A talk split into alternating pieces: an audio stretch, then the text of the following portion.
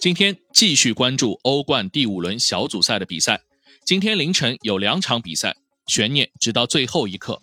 两支豪门球队都能主导自己的命运，但是最终都天堂地狱一线间。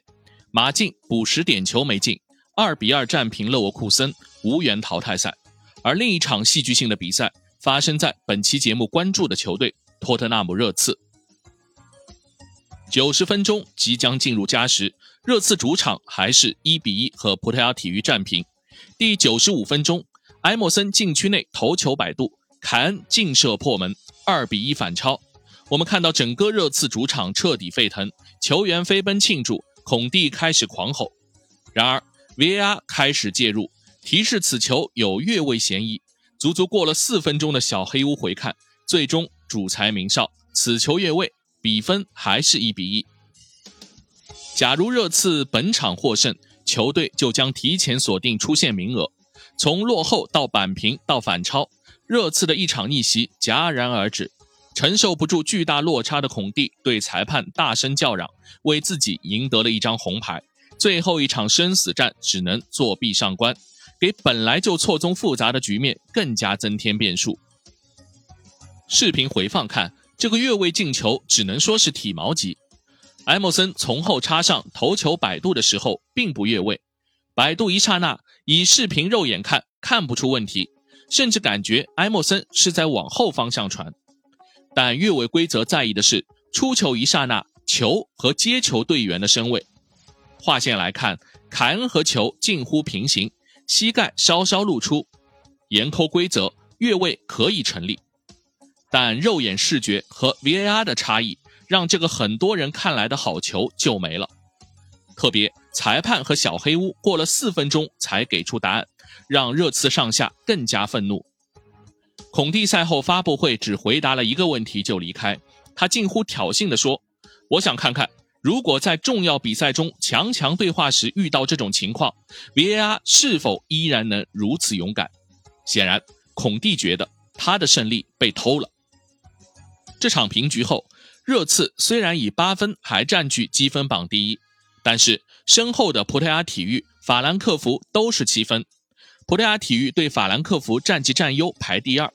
最后一名的马赛也有六分，出线将在最后一轮决定。每支队伍都有出线机会，也都有出局可能。最后一轮，热刺将客场对阵马赛，葡萄牙体育将主场迎战法兰克福。热刺和葡萄牙体育末轮打平即出线，热刺不败铁定出线。如果输了，则要看葡萄牙体育和法兰克福的结果，两家分出胜负，热刺将出局。如果打平，热刺、葡萄牙体育、法兰克福三家同积八分，就要相互比较战绩了。孔蒂的愤怒还不仅仅是这个最后时刻失去的胜利，而是永远被人挂在嘴边的欧战外行标签。五十三岁的孔蒂执教十五年，也算带过尤文、切尔西、国米这样的豪门，但他带队的三十九场欧冠只取得了十四胜、十三平、十二负的成绩。此前率队五次出战欧冠，孔蒂三次小组出局，最佳成绩居然是二零一二至一三赛季执教尤文时的八强。在执教国米时，孔蒂甚至两个赛季都止步欧冠小组赛。在热刺的第一个欧冠赛季，他会继续延续止步小组赛的厄运吗？尴尬的是，在这场欧战前，热刺更是先后败给处境本身不佳的曼联和新贵纽卡斯尔，没能拿下这些涉及英超新老教练和球队世代交替的关键战役，让之前已经地位稳固的意大利人遭遇到小小的信任危机。何况孔蒂的续约事宜正被提上议事议程。这三场战役中，让人看到了孔蒂的黔驴技穷和保守。三五二也好，三四三也好，过去用习惯的阵型也好，战术创新也好，看不到太多成效。孙兴民的状态起伏和库鲁理查利森的因伤缺阵，孔蒂似乎也找不到太多解决的办法。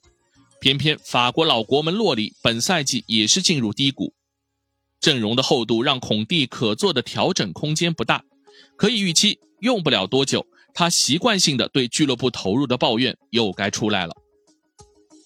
越是这种糟糕的状态，孔蒂就会显得越保守。我们看到热刺往往上半场消极落后了才奋起直追。热刺在本赛季的五场欧冠小组赛中有三场先落后。马赛、葡萄牙体育、法兰克福来到热刺的主场，看起来都像支强队。所以，孔蒂的胜利并非是被偷走的，而是自身的瓶颈造成的。意大利教练在英超往往第一个赛季闪耀，第二个赛季就会遇到麻烦。他自己在切尔西就经历过一回，这次还要重蹈覆辙吗？或者说，孔蒂的心思还在热刺吗？孔蒂不安于热刺是众所周知的，即便身在英超，他和意大利俱乐部甚至巴黎的绯闻就没中断过，对于续约也态度暧昧。这三场不胜，不知道是不是可以让他清醒过来，扎扎实实的先把热刺带好。假如进不了欧冠淘汰赛，英超也失去前四，孔二愣子的下一个豪门机会还会到来吗？好，这就是本期的观你球事，我们下次见。